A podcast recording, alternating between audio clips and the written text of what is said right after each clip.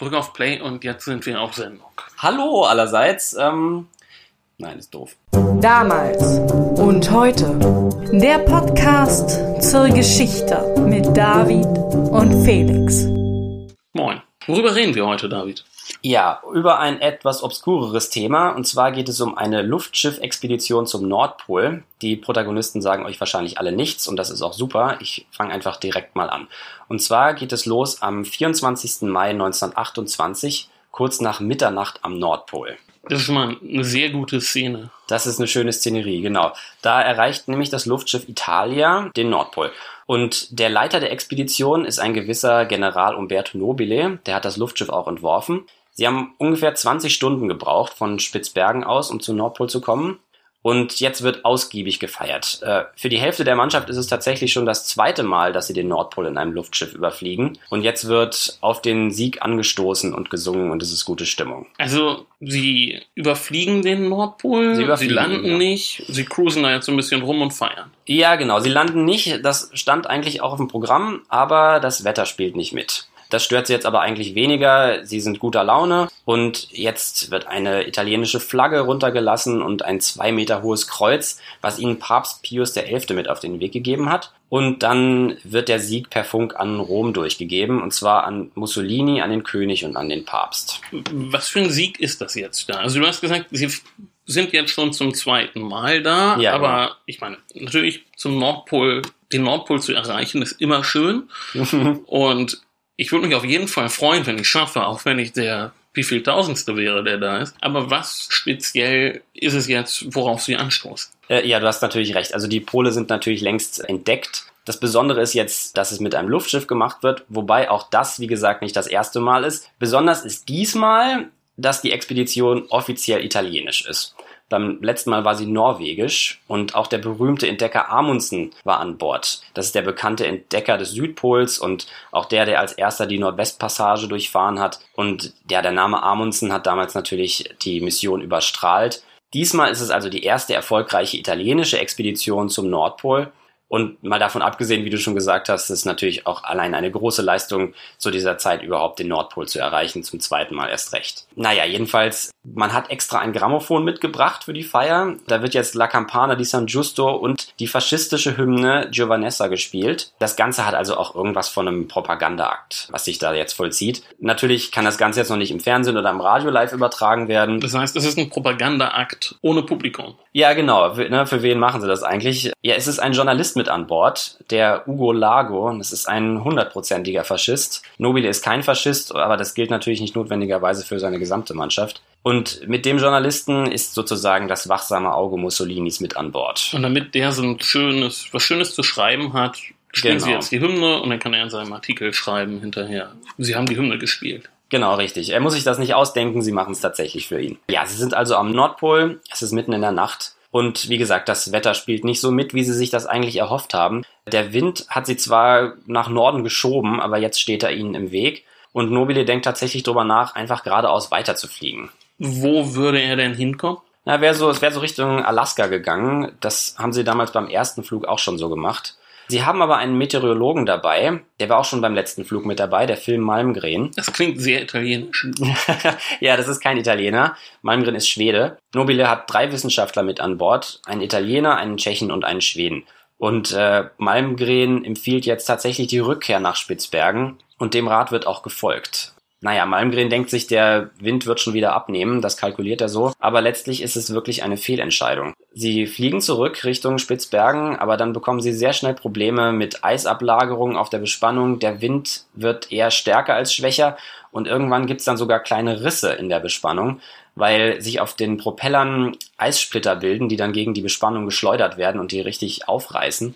Und irgendwann ist dann wirklich auch starker Gasverlust bemerkbar und dann setzt schon der Sinkflug ein. Dann geht tatsächlich alles sehr schnell und sie schlagen auf dem Eis auf. Dabei wird die Führergondel abgerissen und nachdem die Führergondel dann ab ist, ist, das, ist der Rest des Luftschiffs sozusagen wieder leichter. Die Hülle der Italia steigt wieder auf und in der Hülle sind noch sechs Männer an Bord. Die werden nie mehr gefunden. Das heißt, die waren nicht in der Führergondel, sondern sind oben in der Hülle rumgekraxelt. Genau, die waren im Gestell des Luftschiffs, haben da gearbeitet. Und jetzt werden sie mit der Hülle fortgetragen und tauchen, wie gesagt, nie wieder auf. Der Rest bleibt auf dem Eis und ja, Nobile und seinen Leuten steht jetzt eine echte Zeit der Verzweiflung bevor. Ne, Im Grunde erscheint es doch als ein Wunder, dass sie den Absturz überhaupt überlebt haben. Denn, also wenn ich mir jetzt, so Luftschiff ist ja voller Gas und einige werden vielleicht diese Bilder kennen von der von dem Luftschiff Hindenburg, der so spektakulär in Flammen aufgeht und alle Menschen verbrennen an Bord. Um das zu verhindern, wurden vor dem Crash wirklich die Motoren abgestellt. Die Hülle bleibt dann bei der Kollision unbeschädigt und fliegt eben ohne die Führergondel weiter. Also zum Glück ist das praktisch geistesgegenwärtig von Nobile noch befohlen worden, die Motoren abzustellen, weil die eben bei der Kollision wirklich dieses Risiko ausgelöst hätten, dass da ein Brand entsteht. Aber tatsächlich wird dann einige Zeit nach dem Absturz von den Überlebenden eine Rauchsäule bemerkt und sie nehmen an, wahrscheinlich zu Recht, dass das die abbrennende Hülle war. Dabei starben jetzt wahrscheinlich auch diejenigen, die noch an der Hülle waren. Ja, gut möglich. Vielleicht haben sie das Feuer auch entzündet, um auf sich aufmerksam zu machen, aber so oder so ist es unwahrscheinlich, dass sie da lange überlebt haben. Die Expedition ist also spektakulär gescheitert. Naja, man muss über die Expedition sagen, dass Nobile immer betont hat, dass es eine wissenschaftliche Expedition ist. Also sie hat natürlich diese nicht zu bestreitende nationalistische Komponente, aber Nobile ist nicht müde geworden zu betonen, dass es eigentlich um die Wissenschaft geht. Er hat ja, wie gesagt, diese drei Wissenschaftler an Bord. Es sollen Experimente durchgeführt werden, es soll kartografiert werden. Eigentlich will er auch auf dem Pol landen, wie gesagt, und es sind auch mehrere Flüge tatsächlich geplant. Also er will eigentlich mehrfach wieder zum Pol zurückkehren. Also es stellen sich jetzt schon mal so zwei Fragen. Ist sie denn nicht schon gescheitert, weil er da nicht gelandet ist? Und was will er denn da für Experimente machen? Also ich stelle es mir auch ziemlich schwer vor, überhaupt am Nordpol nicht zu landen, vielleicht noch, aber dann auch wieder zu starten. Ja, also gescheitert ist es noch nicht, weil die Landung jetzt nicht unbedingt beim ersten Flug passieren muss. Sie wollen ja eigentlich noch zurückkehren. Die Führergondel ist tatsächlich vollgepackt mit wissenschaftlichen Instrumenten, man kann da kaum treten. Und schon unterwegs wird auch gemessen. Also man wartet jetzt nicht ab, bis man am Nordpol ist, sondern unterwegs geht schon los. Es wird Magnetismus, elektrische Spannung, Luftfeuchtigkeit, all das wird untersucht. Am Pol selbst soll zum Beispiel dann die Meerestiefe errechnet werden per Echolot. Aber letztlich ist das Ganze wirklich zu riskant. Kritiker haben längst davor gewarnt, dass eine Landung zu gefährlich wäre. Dabei wäre dann der Landungstrupp in eine Art Fahrstuhl runter wieder raufgezogen worden. Da hat Nobili sich extra eine Konstruktion zu einfallen lassen. Und das wäre selbst bei schwachem Winde wahrscheinlich nicht ohne gewesen. Also vielleicht sind im Grunde auch alle sehr erleichtert, als dann der Rückflug angetreten wird, ohne dass man unten war. Dann kommt es eben zur Katastrophe. Aber wie gesagt, Nobile hat immer herausgekehrt, dass es eine wissenschaftliche Mission ist. Dass es der Weltöffentlichkeit um was anderes geht, weiß er aber auch. Die Menschen wollen Helden sehen. Und die italienische Regierung Mussolinis weiß das auch. Für Rom ist der Flug ein PR-Projekt. Und genauso wird das Erreichen des Pols dann ja auch begangen, samt faschistischer Hymne. Die man nennt da den Schneeeulen und Eisbären vorspielt. Ja, genau. Eisbären haben die Hymne vielleicht wirklich gehört. Mit denen bekommen die Überlebenden dann wenig später auch ihre Probleme. Und der Journalist, der Ugo Lago, ist wie gesagt ein überzeugter Faschist und arbeitet für die Zeitung Il Popolo d'Italia, die 1914 von Mussolini gegründet wurde. Das wichtigste Sprachrohr für die faschistische Partei überhaupt. Und der soll das jetzt bestmöglich ausschlachten. Lago ist jetzt allerdings in dem Teil des Luftschiffs, der mit der Gashülle wieder entschwebt. Man sieht ihn also nie wieder. Und das, was sich ab jetzt auf dem Eis zuträgt, geschieht also fürs Erste außerhalb der Reichweite Roms dass dieses Luftschiff überhaupt abstürzt und die Italiener es eben nicht hinkriegen, das muss ja allein schon für sich, für Mussolini, naja, ein ziemliches PR-Desaster gewesen sein. Ja, das ist schon ein ziemliches PR-Desaster. Äh, es gab auch vorher in Rom schon Zweifel, ob man mit dieser Expedition nicht ein unnötiges Risiko eingeht. Aber Nobile hat jetzt schon mal seinen Heldenstatus weg. das heißt, man konnte ihm diesen Flug nicht mehr abschlagen, denn er war schon der Held im ewigen Eis. Ja, er wollte diesen Flug unbedingt machen und so lässt man ihn dann gewähren und hofft, dass es sich auszahlen wird. Also, dass der Ruhm des Entdeckers sich auf die Regierung in Rom übertragen lässt. Polarexpeditionen sind zu der Zeit sowieso extrem populär, auch wenn beide Pole bereits entdeckt worden sind was die Leute fasziniert, ist eben das Abenteuer. Je mehr Todesgefahr dabei ist, desto besser. Kommt dazu, Jens, also er macht es ja mit dem Luftschiff, nicht noch diese Flugbegeisterung, denn so Lindbergh und solche Gestalten fliegen doch auch in dieser Zeit. Ja, genau, genau, das ist die Zeit. Es hat sich da schon bereits so ein neuer Heldentypus etabliert, der Flieger. Während des Ersten Weltkriegs und in den Jahren danach gibt es da einen technologischen Sprung nach vorn und die Presse berichtet begeistert von immer neuen Rekorden. Da gibt es Flüge kreuz und quer über die Ozeane. Hauptsächlich amerikanische, englische, italienische und französische Piloten, die sich daran beteiligen. Jeder neue Triumph ist da eine Parade wert. Die Massen jubeln und schwenken Fahnen. Und Konfetti fliegt runter und es werden Ehrenbürgerschaften verliehen. Ja, genau, genau. Ja, und äh, Charles Lindbergh überquert dann im Vorjahr tatsächlich ähm, 1927 den Atlantik bekommt dann dafür auch die größte Parade überhaupt. Und daneben gibt's dann auch noch das Rennen der Frauen. Fällt dir da vielleicht ein Name ein? Ja, natürlich Emilia Earhart, Ja, nach genau. der immer noch gesucht wird in der Südsee, weil sie verschollen ist. Ja, richtig. Das ist der, äh, Emilia Earhart ist dann ja diejenige, die als erste Frau den Atlantik überquert.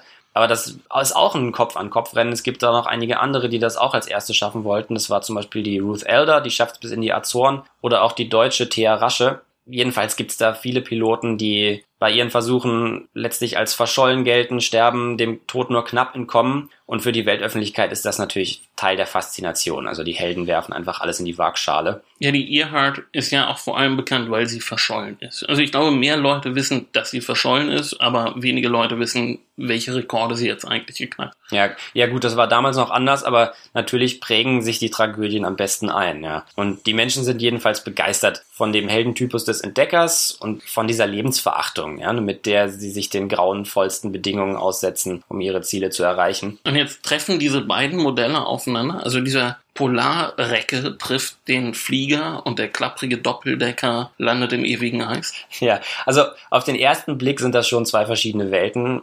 Die alten Polarforscher sind von einem anderen Schlag als die neuen Flieger. Das waren Leute, die es immer und immer wieder für viele Monate in die Eiswüsten zieht. Oft unnahbare Charaktere, irgendwie teilweise kalt bis grausam sogar gegenüber ihren Untergebenen und Kollegen. Man, man wird wahrscheinlich so. Also wenn man so ein paar Monate im Eis verbringt, ganz alleine. Ich glaube, und so im Kampf mit sich selber, dann wird man auch ziemlich rücksichtslos gegenüber anderen. Also man kann Ja. dann, man ist ja nicht mehr derselbe danach wieder vor. Es, es waren wohl eher kalte Typen, ja. Also man passt sich der Umgebung an, das stimmt. Die Flieger sind da jedenfalls ein anderer Archetyp. Das sind mehr so schneidige Typen mit Pilotenbrillen. Ja, genau, mehr so Salonlöwen. Aber auch die können natürlich tagelang wach bleiben und im Angesicht großer Gefahren ruhig und überlegt handeln. indem sie Drogen nehmen.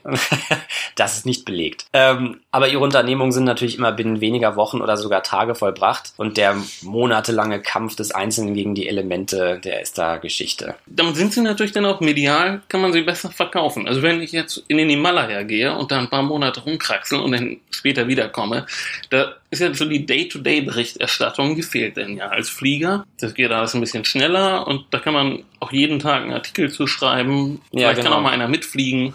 Ja, richtig. Ja, vorher musste man zu den Vorträgen gehen oder das Buch kaufen. Naja, jedenfalls die Schnittstelle dieser beiden Welten ist dann der Südpolentdecker Amundsen. Der gehört ja fraglos zur alten Garde und der treibt jetzt tatsächlich den Wechsel zur neuen Technologie mit selber an. Also er macht so den Imagewechsel mit, so von dem alten Recken hin zum kühnen Flieger. Also zum Fliegerass wird er nicht mehr, aber er hat tatsächlich den Pilotenschein. Er setzt sich auf jeden Fall nicht zur Ruhe, sondern er ist immer vorn mit dabei und mischt weiter auf der Suche nach neuen Herausforderungen mit. Es gibt ja solche Typen. Also vor so 10, 20 Jahren war ja mal so Richard Branson einer von diesen Leuten mit seinem Bart und den langen Haaren. Mhm. Und dann hat er versucht, mit dem Balloneimer um die Erde zu fliegen und als nächstes sich dann das Weltall vorgenommen und als erster Tourist ins All zu fliegen. Ja, es gibt immer neue Herausforderungen. Ja, also die Polarexpeditionen setzen sich ja generell irgendwie konstruierte Entdeckungen zum Ziel. Ne? Also entdeckt oder erreicht wird da ja ein künstlich festgelegter Punkt. Das ist ja nicht wirklich was zu finden oder zu untersuchen. Der wissenschaftliche Aspekt dieser Expedition ist also immer irgendwie vorgeschoben. Wirklich geht's dabei schon um die Frage, was der Mensch schaffen kann,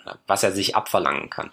Und dazu kommt jetzt eben auch die Frage, was kann die Technik? Was, was können die Flugzeuge und was können die Luftschiffe? Und da die Technik jetzt auch immer stärker im Vordergrund steht, entsteht nebenher auch noch ein Rennen der Ingenieure, wenn man so will. Jeder will in der Flugzeugentwicklung derjenige sein, der den nächsten großen Schritt nach vorn macht. Gibt es ja nicht auch diese Langstrecken-Luftrennen nach Australien und solche? Ja, genau, das ist zu der Zeit. Ja, das nach Australien, das ist das ähm, Mac-Robertson-Rennen. Das ist ein paar Jahre später dann. Da ist dann übrigens auch die vorhin kurz erwähnte äh, deutsche Pilotin Thea Rasche mit dabei. Ja, das sind tatsächlich die Events dieser Zeit. Und äh, abgesehen von diesen tatsächlichen Rennen gibt's eben dieses Kopf-an-Kopf-Rennen, wenn es darum geht, wer als erster eine bislang unbezwungene Strecke fliegt. Also immer mehr Flüge sind gleichzeitig geplant und nie ist klar, wer es zuerst schaffen wird. Also gerade was den Atlantikflug zum Beispiel betrifft. Ne? Und die italienische Regierung veranstaltet außerdem Massenflüge, erst übers Mittelmeer, dann über den Atlantik und organisiert werden die von Italo Balbo. Das ist der Staatssekretär für Luftfahrtwesen in Italien. Ein glühender Faschist, der war schon beim Marsch auf Rom mit dabei und ist auch selbst ein begeisterter Flieger. Ist das ein Flieger Arsui Göring oder eher so Quacks der Bruchpilot? Ähm,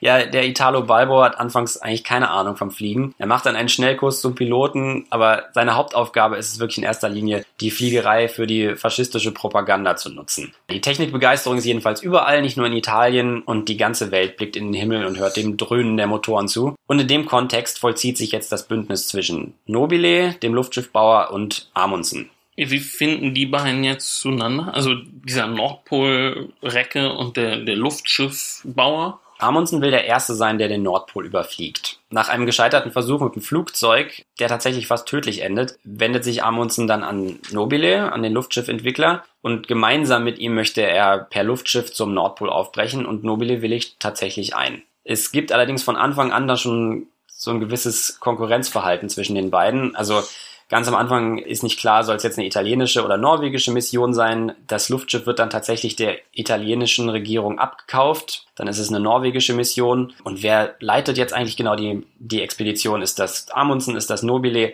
Und als sie es dann tatsächlich geschafft haben, wird Nobile gefeiert wie ein Held und Amundsen nicht so sehr. Bei Nobile ist das nämlich so, der macht praktisch eine Siegestour durch die USA, da wird er besonders begeistert gefeiert von den italienischen Immigranten. Und äh, in Italien kriegt er dann auch einen Riesenempfang. Und Amundsen kriegt eigentlich selbst in Norwegen selber nicht so den Empfang, den er sich erhofft hätte, weil sein gescheiterter Versuch mit dem Flugzeug eigentlich spektakulärer war mehr eine Abenteuergeschichte, die die Leute fasziniert hat und dieses Mal ging alles einfach sehr glatt. Jedenfalls teilen die beide dann gegeneinander aus und halten einander vor, dass der jeweils andere nicht wirklich einen großen Anteil hatte an dieser Expedition und sogar in seiner Autobiografie kann Amundsen dann von dem Thema nicht lassen. Naja, jedenfalls nach seiner Rückkehr plant Nobile dann gleich die nächste Expedition. Wie gesagt, gleich mehrere Flüge zum Nordpol und er will eben diese Experimente machen. Es soll alles im Grunde besser und aufwendiger werden noch als bei dem Flug mit Amundsen zusammen. Hat er jetzt nicht so ein bisschen dieses Problem des zweiten Mannes? Also ich denke jetzt so an diese Mondmission. Jeder kennt Neil Armstrong, aber niemand weiß, wer Apollo 12 geflogen ist. Und eigentlich so richtig Publicity kommt dann erst wieder, als die Sache wirklich schief geht mit Apollo 13. Da weiß man dann wieder, das war eine wichtige, eine wichtige Geschichte. Ja, genau, da ist was dran. Also deswegen auch vielleicht dieser Versuch, wirklich alles aufwendiger zu machen. Und es ist sozusagen nicht einfach nur eine Kopie dieses ersten Fluges, sondern es ist was ganz, ganz Besonderes und es werden eben all diese Sachen vorher angekündigt ja, er kämpft wahrscheinlich schon ein bisschen mit der Tatsache, dass es der zweite Flug ist. Naja, und es wird am Ende dann ja auch wirklich äh, leider eher Apollo 13 daraus. Jedenfalls gibt es da ja diesen Staatssekretär für Luftfahrtwesen, diesen Italo Balbo, und der konzentriert sich eigentlich viel mehr auf die Flugzeuge. Mit Nobile und seinen Luftschiffen kann er nicht so viel anfangen, aber Nobile bekommt dann trotzdem alles zur Verfügung gestellt, was er braucht.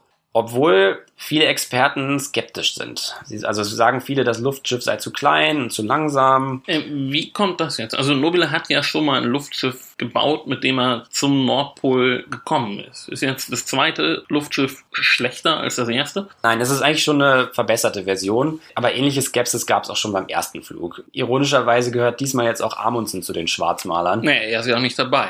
Ja, genau. Also solche Dinge stehen natürlich auch eventuell im Hintergrund. Sie schaffen es dann ja immerhin zum Pol, aber sie stürzen eben auch ab. Insofern haben vielleicht alle ein bisschen recht gehabt.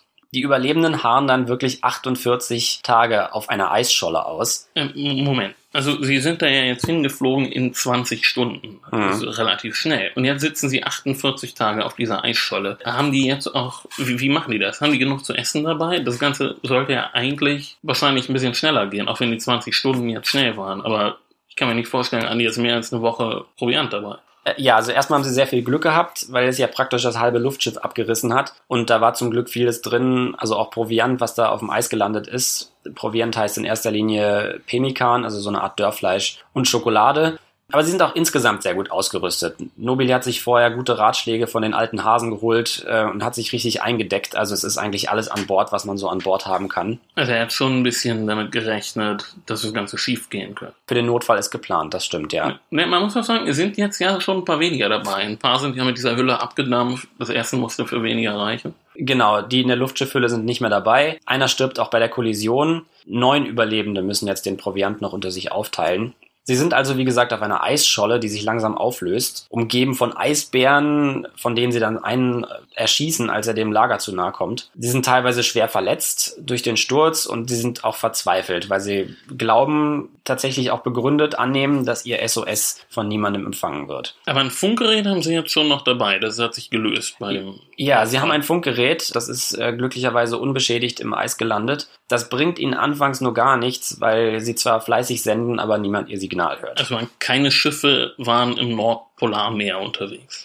Naja, bis an die Absturzstelle mitten im Packeis würde sowieso nur der Eisbrecher kommen. Aber vor Spitzbergen liegt die Cita de Milano, das Unterstützungsschiff der Italia, und die soll eigentlich aufmerksam in den Äther lauschen, tut sie aber nicht. Auf der Cita de Milano sind die Funker schwer damit beschäftigt, persönliche Nachrichten der Mannschaft und Zeitungsartikel der Journalisten durchzugeben. Aktiv nach Notsignalen suchen sie nicht. Und da das Hauptfunkgerät der Italia sich nicht mehr meldet, geht man allgemein auch irgendwie davon aus, dass der Funker der Italia oder eben sogar die ganze Mannschaft nicht mehr am Leben ist. In Italien läuft praktisch dann von der ersten Minute an Schadensbegrenzung. Der Italo Balbo und auch andere Gegner Nobiles entscheiden, dass das eine Niederlage ist, die keine italienische sein darf, sondern es ist eine Niederlage Nobiles. Also man macht jetzt nicht diese tragische Heldenfigur aus ihm. Das wäre ja auch eine Option, die man hätte. Ja, also in der Öffentlichkeit sind natürlich alle sehr besorgt, aber im Hintergrund bereitet man wohl früh seine Schuld vor. Und diejenigen, die jetzt Rettungsaktionen organisieren in Norwegen, in Schweden, in Russland, in Finnland,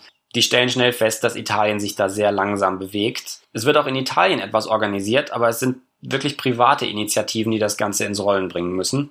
Jedenfalls machen sich Rettungsmannschaften auf den Weg und auch Amundsen, Nobilis erklärter Feind, ist mit dabei. Das heißt, also nachdem dieses Schiff jetzt nicht wiederkommt, beschließen jetzt noch einige loszuziehen. Aber es gibt jetzt keinen zentralen Punkt, an dem das Ganze koordiniert wird. Also jetzt macht jeder für sich und jeder will der sein, der die Mannschaft auch rettet. Ja, es ist, äh, ist beides so ein bisschen. Also die jeweiligen Regierungen werden aktiv, aber die, die sich da jetzt auf den Weg machen und natürlich auch wirklich den Verunglückten helfen wollen, die haben schon auch im Auge, dass sie sich da jetzt neue Lorbeeren verdienen wollen. Das ist klar. Hat man jetzt irgendeine Ahnung, wo man überhaupt suchen muss? Also er hätte jetzt ja auch weiter düsen können nach Alaska, denn wäre man vielleicht von Amerika aus schneller da und also im Verlauf der Zeit bekommen die Retter dann bessere Informationen. Irgendwann klappt dann auch der Funkkontakt, aber am Anfang liegen wirklich alle vollkommen falsch. Aber es dauert ja auch eine Weile, solche Unternehmungen auf die Beine zu stellen. Bis da jetzt das erste Flugzeug überm Eis kreist, vergeht noch einige Zeit.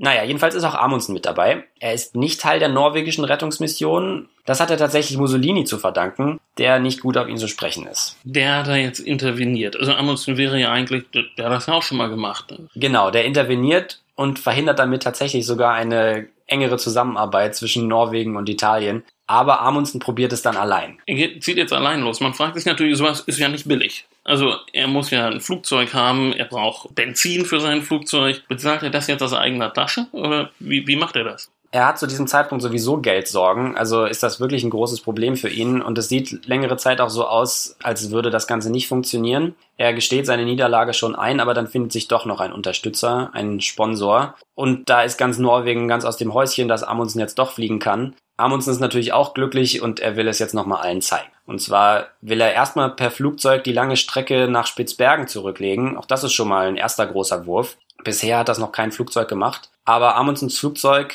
kommt nie auf Spitzbergen an. Bald gilt es dann als verschollen. Es wird dann auch nach ihm gesucht, aber er taucht nie wieder auf.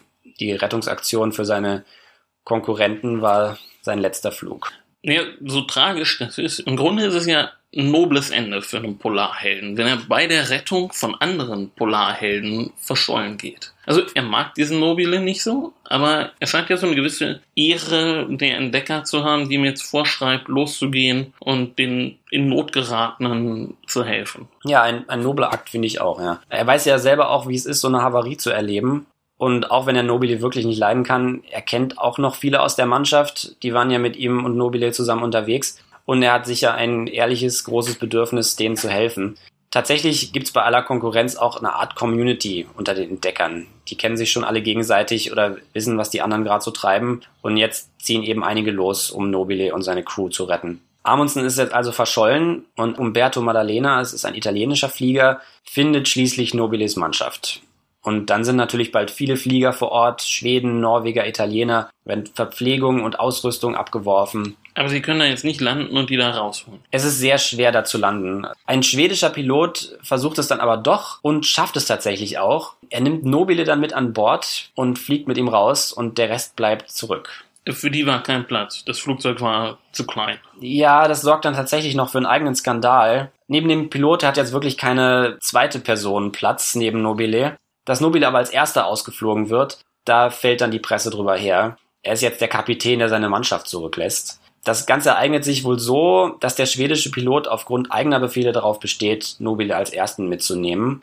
Der spricht sich dann mit den anderen ab und lässt sich dann auch wirklich mitnehmen. Was dann gerade von seinen Gegnern dankbar aufgegriffen wird, ist außerdem die Tatsache, dass er seinen kleinen Hund mitnimmt. Er hat nämlich einen kleinen Terrier, der auch den Absturz überlebt hat und den nimmt er jetzt mit. Und das wird dann so dargestellt, als ob er praktisch seine Mannschaftskameraden zurücklässt und aber einen Hund mit in Sicherheit bringt. Also mich wundert es ja, dass der Hund noch lebt. Also den hätte ich ja, glaube ich, wenn ich jetzt Hunger hätte, als erstes. Aber anders als so ein kleiner Terrier, da hat man noch nicht so viel Fleisch. Ja, noch haben sie auch genug zu essen. Der Schoßhund ist außer Gefahr. Sie essen auch eine Weile Eisbär, den hat Malmgren ja erschossen. Aber als Überschrift taugt die Sache mit dem Hund natürlich sehr gut. Ja, stellt sich jetzt natürlich die Frage, warum haben sie nicht ein größeres Flugzeug genommen? Also wenn ich weiß, ich kann da nur einen retten und da sitzen aber neun im Eis, warum nehme ich denn nicht ein großes? Also wo ich ein paar mehr mitnehmen Ja. kann? Oder kann ich damit, geht das mit dem Landen hin? Ja, genau. Größere Flugzeuge hätten im Packeis schwer landen können. Man hat eigentlich auch von Anfang an so geplant, dass man mit Flugzeugen sucht und dann auf die russischen Eisbrecher wartet. In erster Linie auf den Eisbrecher Krassin. Wie gefährlich das Landen auf dem Eis ist, zeigt dann auch der Umstand, dass der schwedische Pilot, der Nobile ausgeflogen hat, bei seiner Rückkehr zu den Überlebenden eine Bruchlandung hinlegt. Er bleibt dann selbst auf dem Eis zurück, bis er wiederum gerettet wird. Und das ist dann auch der letzte Versuch, die Überlebenden per Flugzeug zu bergen. Der Rest der Mannschaft muss sich dann noch eine Weile gedulden und wird dann wirklich von dem russischen Eisbrecher Krassin gerettet, als die Eisscholle schon anfängt auseinanderzubrechen. Aber es leben jetzt schon noch alle. Naja, die Suche nach den sechs Männern in der Hülle, die wird abgebrochen. Einer ist wie gesagt bei der Kollision gestorben und drei Mann haben sich außerdem zu Fuß auf den Weg Richtung Küste gemacht. Zwei davon können ebenfalls von der Krassin gerettet werden. Der dritte, der Meteorologe Malmgren, überlebt den Marsch nicht. Insgesamt haben dann acht von 16 Männern überlebt, also die Hälfte. Und der Hund. Und der Hund natürlich. Äh, Ja, also die Rettung ist geglückt und die Mitglieder der Rettungsmannschaften werden in ihren Heimatländern als Helden gefeiert. Den Überlebenden der Italia auf der anderen Seite schlägt tatsächlich Wut entgegen. Zuerst in Norwegen, wo sie kurz darauf ankommen. Da macht man sie für das Verschwinden Amundsens verantwortlich. Also so nach dem Motto, weil sie jetzt es nicht hingekriegt haben, musste jetzt auch Amundsen scheitern und geht verschollen. Genau, dass die Legende verschollen ist und vermutlich auch tot ist, das nimmt man ihnen sehr übel. Ja, so im Rückblick hat es natürlich noch eine größere Legende aus ihm gemacht, denn also verschollen zu sein, das ist ja schon ein spektakuläreres Ende, als wenn jetzt mit 90 im Bett. Das stimmt, ja. Dass die Zeitgenossen das noch nicht so sehen, kann man ihnen nicht verübeln. Äh, Ja, Mussolini lässt dann die Überlebenden in einem verplombten Zug nach Italien bringen. Niemand soll mit ihnen reden. Und in Dänemark und Deutschland stehen dann Schaulustige an den Gleisen, schneiden Grimassen und beleidigen die Italiener, weil Gerüchte von Kannibalismus haben sich verbreitet. Wer soll denn da jetzt für ihn aufgegessen haben? Ich meine, sie haben nicht mal den Hund gegessen. Es waren ja diese drei Leute zu Fuß unterwegs, von denen zwei gerettet wurden. Und diese beiden sind bei ihrer Rettung völlig dehydriert, im Delirium. Sie werden in diesem Zustand auch dann von den Journalisten an Bord der Krassi nicht richtig ferngehalten. Und da sich nie ganz klären lässt, was aus dem Meteorologen geworden ist, verbreitet sich dann dieses Gerücht. Es ist nicht wahrscheinlich, dass das passiert ist, absolut nicht. Aber die sensationsbegeisterte Öffentlichkeit nimmt das natürlich gerne auf. Da sind also jetzt Kannibalen im Zug und die muss man dann eben nicht mit Respekt behandeln. Das wird also eine üble Reise durch Europa für die Überlebenden. Das ist jetzt natürlich schon eine sehr bittere Sache. Also sie waren jetzt 48 Tage auf so einer Eisscholle und jetzt kommen sie zurück und werden ausgelacht. Ja, das ist übel. Und es, es wird noch schlimmer. In Italien fällt dann die faschistische Regierung über sie her. Ihnen wird die Schuld an der Havarie zugeschoben und besonders Nobile wird zum Sündenbock und zum Hauptschuldigen. Das ist ja dann schon eher ungewöhnlich. Also er ist ja eigentlich schon ein Held. Er hat ja schon mal einmal den Pol erreicht, er hat gezeigt, er kann es. Also wenn, das ja. jetzt, wenn das jetzt nicht schafft beim zweiten Mal, würde man ja eigentlich davon ausgehen, so, da muss jetzt irgendwas passiert sein, was ihn völlig aus der Fassung gebracht hat. Ja, sein Heldenstatus reicht leider nicht, der ist flüchtig. Und anders behandelt werden wirklich nur die zwei, die man völlig dehydriert und im Delirium gefunden hat. Das heißt, obwohl den beiden vorgeworfen wurde, dass sie jetzt den dritten gegessen haben. nicht mal Faschisten würden so weit gehen, das ernsthaft zu glauben. Ja, die beiden sagen gegen Nobile aus und können dann folglich auch als Helden gefeiert werden. Der Rest ist unten durch. Und Nobile verlässt dann Italien schließlich. Er geht in die Sowjetunion, wo er dann den Luftschiffbau wirklich wesentlich beeinflussen wird. Ist ja schon ein großer politischer Sprung vom faschistischen Italien äh, in die Sowjetunion. Ja, es passiert dann ja ohnehin sehr viel in den folgenden Jahren. Nobile verschlägt es dann überall mal hin, bis er nach dem Zweiten Weltkrieg dann wieder nach Italien zurückkehren kann. Weil inzwischen so viel passiert ist, da erinnert sich keiner mehr an Nobile. Ja, genau. Italiens Ambitionen in der Luftschiffentwicklung sind damit im Grunde vorbei. Spektakulär gescheitert, könnte man auch sagen. Dass das Thema Luftschiffe vom Tisch ist, ist ja eigentlich auch ganz im Sinne dieses Staatssekretärs für Luftfahrtwesen, Balbo. Aber ein PR-Gau ist das Ganze natürlich schon. Für die Faschisten ist auch das Thema Nordpol erstmal gegessen. Der Flug sollte ja ein Triumph für den italienischen Faschismus werden, aber wegen des Unglücks wird dann ein Beispiel internationaler Zusammenarbeit und Anteilnahme daraus. Natürlich haben Russen, Schweden und Norweger auch das Ziel, Lorbeeren für die jeweils eigene Nation zu verdienen. Aber nichtsdestotrotz kann die ganze Welt jetzt dabei zusehen, wie halb Europa ins Eismeer aufbricht, um Leben zu retten. Und trotz aller Versuche, die Flüge und Rekordbrechereien als nationale Errungenschaften zu präsentieren, hat auch irgendwie jeder das Gefühl, dass Leute wie Nobile und die Leute in seiner Mannschaft da nach Norden fliegen, nicht nur um zu beweisen, was Italien leisten kann, sondern auch um zu beweisen, was die Menschheit leisten kann. Aber der Nationalismus bricht sich eben zunehmend Bahn und ein Jahrzehnt später beginnt dann der Zweite Weltkrieg. Und dann liegt sowieso erstmal alles auf Eis. Ja, Episoden wie diese geraten dann unweigerlich für längere Zeit in Vergessenheit. Ja, aber umso schöner, dass man sie mal in Erinnerung ruft, oder? Ja, ist eine schöne Geschichte, wobei eigentlich nicht schön. Es ist ein komplettes Desaster. Und da kommt auch jetzt wirklich niemand gut raus. Also Dahinter ja. kann ja eigentlich keiner sagen, er hat hier wirklich was geleistet. Yes. Der Balbo lag falsch, Nobile lag falsch, Amundsen geht verschollen. Das ist auch eine ziemlich große Niederlage für ihn. Es ist eine Tragödie, ja. Es geht wirklich alles schief. Es gibt übrigens einen Film mit John Connery und Peter Finch dazu. Das klingt allerdings nicht ganz aktuell. Ja, der ist schon etwas älter vor unserer Zeit. Und jetzt die Frage, wem wird da die Schuld an der ganzen Geschichte? Oh, das ist total trippy gemacht. Also der alte Nobile kommt nicht über das Unglück hinweg und beschwört immer wieder nachts die Toten, die dann über ihn zu Gericht sitzen. Klingt so ein bisschen nach 70er Jahre Kino. ja, guckt doch mal alle den Film. Genau, ist gut besetzt. Und natürlich lest den Artikel von David im, äh, in damals dazu. Genau, kauft das Heft und ihr hört uns in zwei Wochen wieder mit einer neuen Geschichte. Solange gebt uns Feedback über Twitter, Instagram, Facebook. Die Links findet ihr in den Show Notes. Und wichtig, gebt uns Sterne bei iTunes, wenn es euch gefallen hat und empfehlt uns weiter. Macht's gut und bis zum nächsten Mal. Und bis zum nächsten Mal. Tschüss.